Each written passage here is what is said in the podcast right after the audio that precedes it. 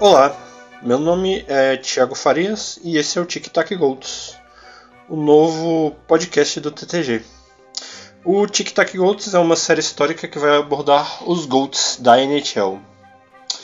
Então, o que é Gold? Nesse caso, Gold é o um acrônimo em inglês para Greatest of All Time, ou seja, melhor de todos os tempos na nossa língua portuguesa.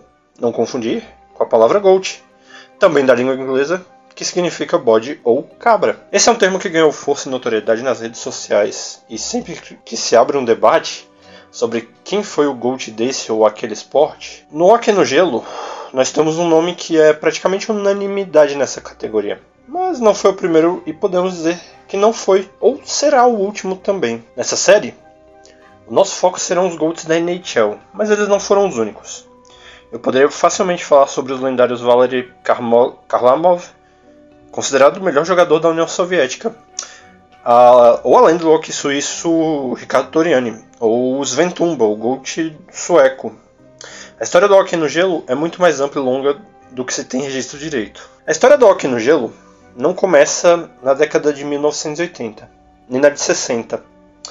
Na verdade, ela começa muitos séculos atrás e em um outro continente, muitos anos antes de sequer alguém sonhar que o Canadá existiria. Mas o nosso corte histórico aqui é a NHL, e essa foi fundada no dia 19 de dezembro de 1917, muito antes de Gretzky agraciar o mundo com a sua presença entre nós mortais. A liga tinha apenas quatro times, sendo que dois deles já não existem mais. O jogo era muito diferente porque não se podia fazer passes para frente depois da zona neutra, o goleiro não podia se abaixar para defender. Só para citar alguns exemplos aqui. E é justamente aqui que começamos a contar a nossa história no princípio da NHL. E no princípio, havia um certo Joe para estabelecer recordes e encantar quem teve o privilégio de assistir seus jogos.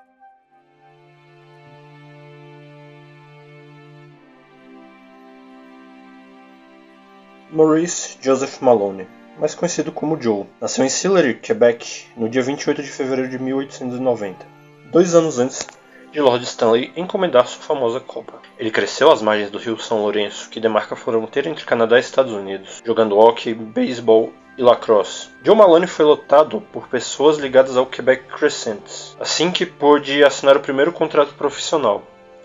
Ele passou apenas um ano nos Crescents e não temos dados sobre o que aconteceu na única temporada que disputou pelo time. No ano seguinte, foi para o Quebec Bulldogs. Disputou duas temporadas pelo time até o nascimento da National Hockey Association, a NHA, predecessora da NHL. Como os Bulldogs não foram aceitos pela liga, ele decidiu jogar na Liga Profissional de Ontário, onde disputou duas temporadas pelo Waterloo Colts. Foi então que, em 1919, ele voltou ao Quebec Bulldogs, mas dessa vez para jogar na NHL. E sua lenda, assim, começou a tomar forma. No Quebec Bulldogs, ele teve a chance de brilhar contra os melhores times da época em 1911 e 12 Começou sua sequência de temporadas em que marcava mais de um ponto por jogo e ganhou o apelido de Phantom, ou Phantom em inglês, porque ele passava pelos marcadores, igual a um fantasma. Pelos Bulldogs, ele conquistou a Stanley Cup quatro vezes, mas todas entre 1912 e 13 quando as regras de disputa pela taça permitiam que ela fosse contestada sem um limite de vezes dentro de um mesmo ano. Maloney permaneceu no Quebec Bulldogs até 1917, quando a NHA teve uma cisão. E como já mencionado antes, no dia 19 de dezembro daquele ano nasceu a NHL. Como o Quebec Bulldogs não fazia parte da NHL, John Maloney foi transferido para o Montreal Canadien para continuar sua carreira profissional e logo na primeira temporada da NHL ele iniciou sua impressionante lista de recordes. John Maloney jogou até 1923-24, passou pelo Quebec Athletic Club e Hamilton Tigers no começo da década de 1920, antes de voltar ao Montreal Canadien e conquistar sua quinta e última Stanley Cup. John Maloney se aposentou em 1924 após ver que já não conseguia acompanhar o ritmo do jogo. Sua carreira na NHL durou apenas 7 temporadas e teve 126 jogos disputados. Ele marcou 143 gols e 33 assistências, 176 pontos nesse tempo. Malone estabeleceu um recorde de 1,40 pontos por jogo e até hoje é o quinto maior no quesito ponto por jogo na história da NHL. Ele também está na história com a média de 1,13 gol por jogo em sua carreira na NHL. John Maloney foi introduzido ao Hall da Fama do hockey em 1950, já aos 60 anos de idade. A instituição havia nascido apenas 7 anos antes. Esse foi o último feito dele em vida, ao menos relacionado ao esporte. John Maloney faleceu no dia 15 de maio de 1969 em Montreal, após um infarto, aos 79 anos de idade. Seis anos depois, John Maloney foi introduzido ao Hall da Fama do esporte canadense, em mais uma honraria à sua brilhante carreira. Mais recentemente, já em 2021, ele recebeu uma homenagem da província de Quebec, na forma de uma estátua. A estátua de Joe Malone está no Place Jean Bellevue, na cidade de Quebec, junto de outras estátuas de grandes jogadores de hockey nativos de Quebec. A estátua foi feita por Frederic Laforge, tem pouco mais de 4 metros e meio de altura Nella Malone usa a camiseta do Quebec Bulldogs e LaForge fez a estátua em estruturas anelares com uma leve separação entre elas que criou um efeito ali de estar parecendo e invisibilidade dependendo do ângulo de observação. O artista transpôs o apelido de fantasma para dentro da obra de arte. Ao lado de John Malone tem um bulldog representando o apelido de time. Nessa peça foi usado o mesmo princípio da peça central da obra. E tudo isso aconteceu muito tempo depois da sua carreira, mostrando que seus feitos não foram esquecidos.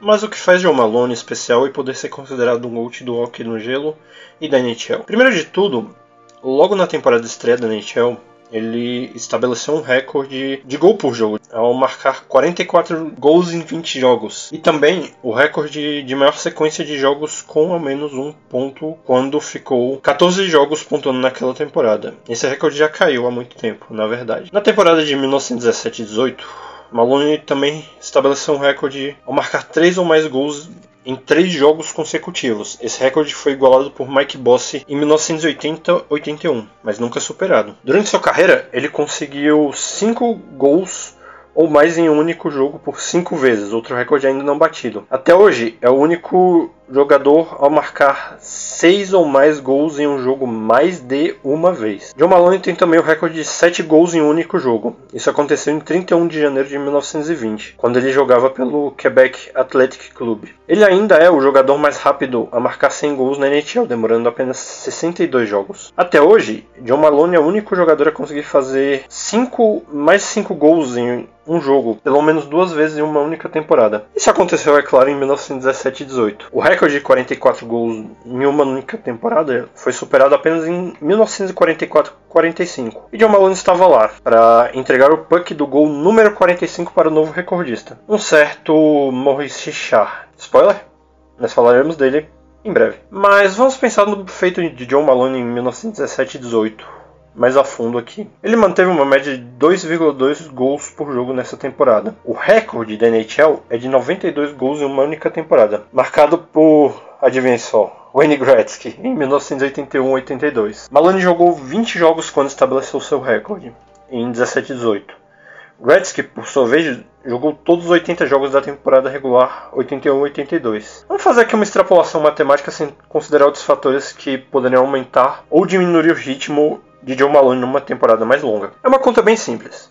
2,2, que é a média de gols de John Malone em 1917 e 18, vezes 80, o número de jogos que Wayne Gretzky teve na temporada de 1981-82. Assim, John Malone teria somado 176 gols em 80 jogos, 84 gols a mais do que o recorde da NHL. Em 82 jogos, que é o tamanho da temporada regular atualmente, John Malone conseguiria marcar 180,4 gols, que é quase o dobro do recorde da NHL. São muitos cis para que isso acontecesse. Logo no alvorecer da NHL, teve um jogador que veio estabelecer recordes que ainda estão de pé. Esse foi o John Malone, também conhecido como Fantasma. Há um século, John Malone se aposentava e sua carreira ficou até hoje. Por um lado, os equipamentos eram piores e mais pesados, por outros, goleiros tinham maiores dificuldades e restrições por conta das regras de jogo. Mas você consegue imaginar o que é um time ter no máximo 12 jogadores durante a temporada? Assim eram os times da NHL nos tempos de John Malone: 11 jogadores de linha e um goleiro. As estimativas apontam que os melhores jogadores dos times deviam passar mais do que 4, 40 minutos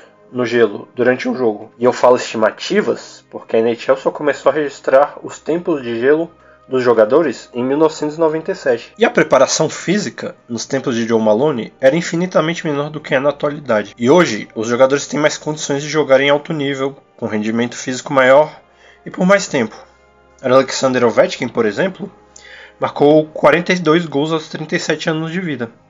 John Malone se aposentou aos 34 porque ele não conseguia mais acompanhar o ritmo do jogo. E é assim que as coisas foram no passado, e é assim que as coisas são hoje.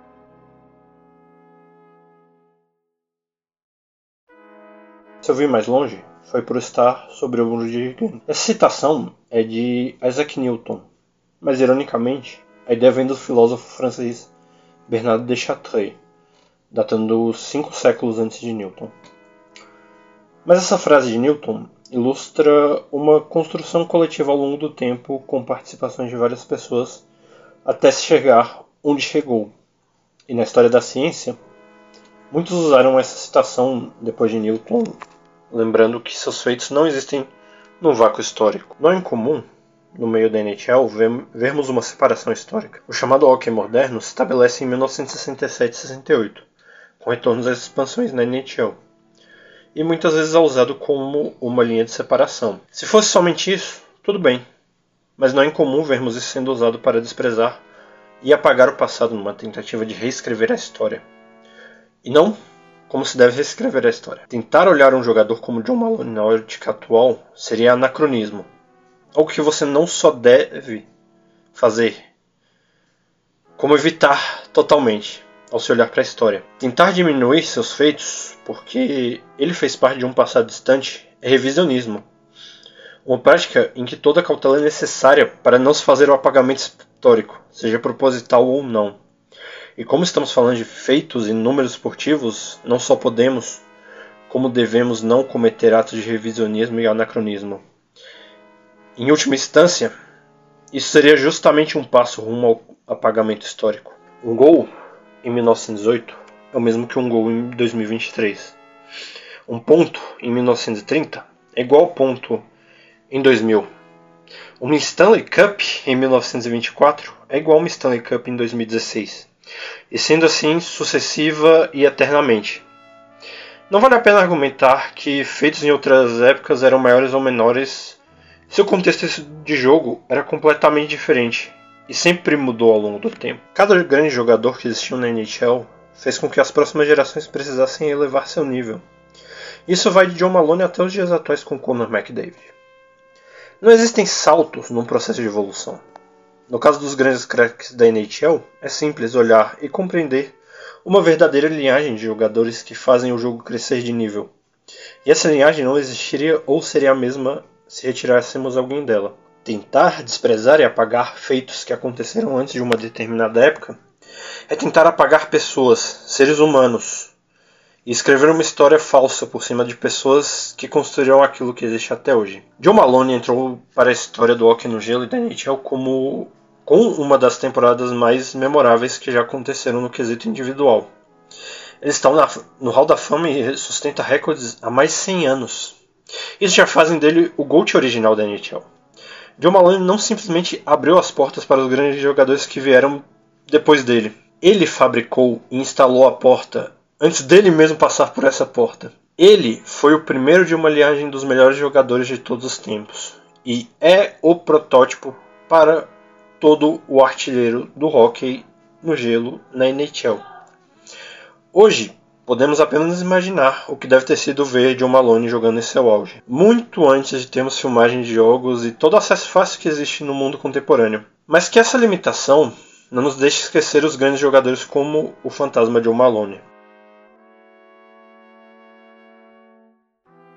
Saiba tudo sobre a NHL e mais sobre o no Gelo no tictacgo.com. Siga também o TTG nas redes sociais, Twitter, Instagram e TikTok. E até o próximo episódio do Tic Tac Goats.